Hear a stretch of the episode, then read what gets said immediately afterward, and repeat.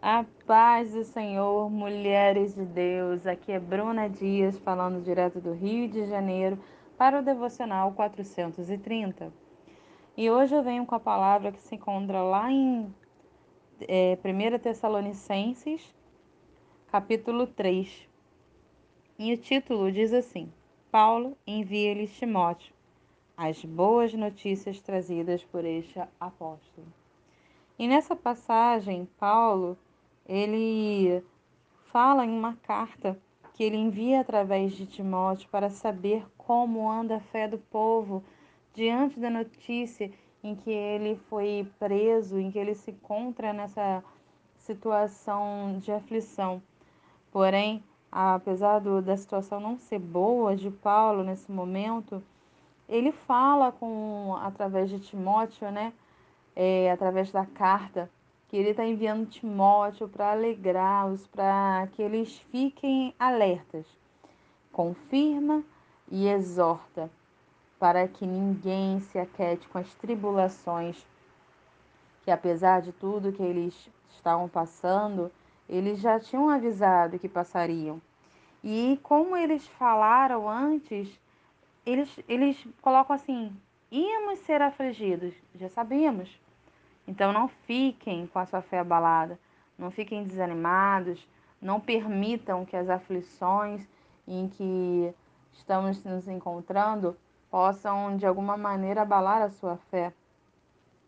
E Timóteo indo levar essa palavra e até mesmo retornando com as boas novas que o povo ainda permanecia firme e constante na busca da fé em Cristo. Diante de tudo, alegrou o coração de Paulo.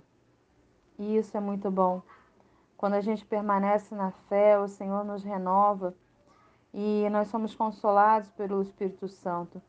Mesmo diante de privações e tribulações, não importa o que aconteça, a gente tem que permanecer fiel, pois o Senhor nos adverte. Ele dá uma palavra de confirmação, de acalento, até quando ele estava indo para a cruz ele já sabia, ele avisou e ele deixou: não fiquem tristes.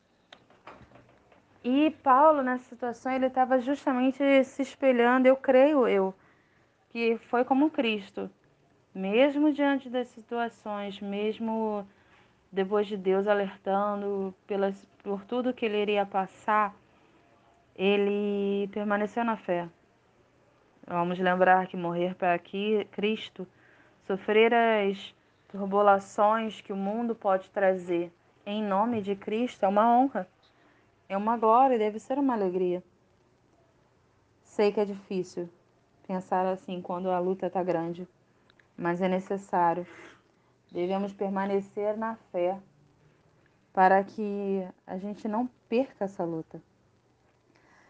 E lá no versículo 9 ele fala: Pois que ações de graças podemos tributar a Deus no tocante a vós, os, vós outros, por toda a alegria com que nos regozijamos por vossa causa diante de Deus. E Paulo declara que ele tem orado dia e noite com o máximo de empenho para que ele possa vê-los novamente. Então imagina, a situação de Paulo não era nem para que a fé dele permanecesse firme diante de tudo aquilo. Ele já estava firme e ele orava dia e noite para que um povo todo não padecesse. Eles estavam livres, mas eles estavam sofrendo. Enquanto Paulo, que estava preso, estava com o espírito livre livre das aflições, livre das angústias. Então, que a gente possa se espelhar no exemplo de Paulo.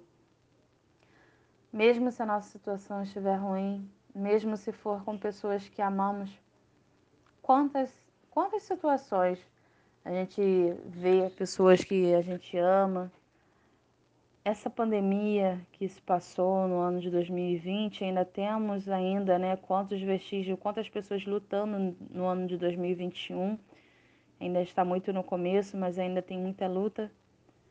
E mesmo com a nossa casa bem, mesmo com tudo em ordem, e digo em ordem questão de do Senhor não permitir que faltem as coisas, a gente começa a entrar numa ansiedade, numa aflição por causa das notícias, por causa de algum familiar ou algum ente querido que adoeceu, né, que entrou em situações de conflito e a gente acaba ficando com o nosso coração angustiado e ferido.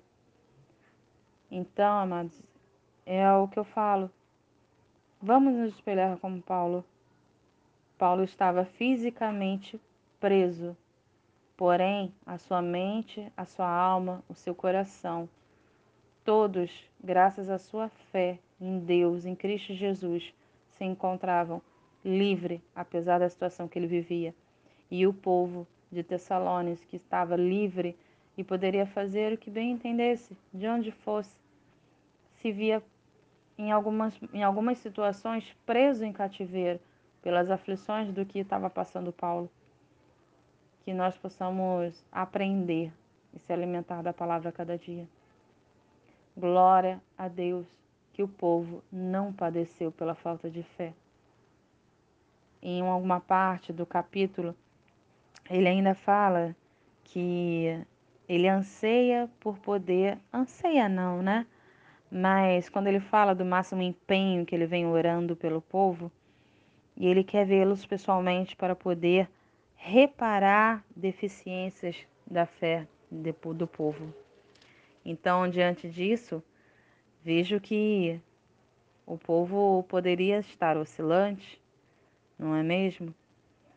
Mas no amor de Cristo, a oração de Paulo, como diz lá no versículo 12, o Senhor vos faça crescer e aumentar no amor uns para com os outros e para com todos, como também nós para convosco, a fim de que seja o vosso coração confirmado em santidade, isento de culpa, na presença do nosso Deus e Pai, na vinda de nosso Senhor Jesus, com todos os seus santos, que, possamos, que a gente possa se apresentar diante de Deus como obreiras, valorosas, aprovadas em santidade, em verdade, verdadeiras adoradoras.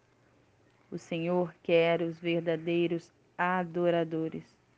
Então, não vamos julgar, não vamos se esconder, se abaster de abraçar o próximo, de estar com a irmã, de estar com o irmão, de saber como passa.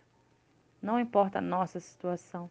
A partir do momento quando abrimos nosso coração para acalentar o próximo e você abrir mão do seu eu para acrescentar e abençoar a vida do irmão, do irmão, da irmã, nem que seja com uma oração, uma palavra, a sua a, a graça diante da sua casa do seu coração, da sua fé, ela é triplicada.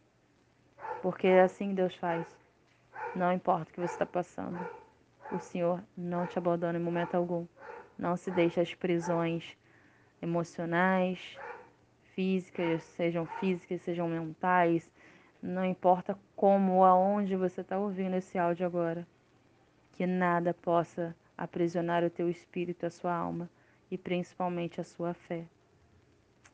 Que Deus te abençoe. Te amo demais em Cristo Jesus. Amém?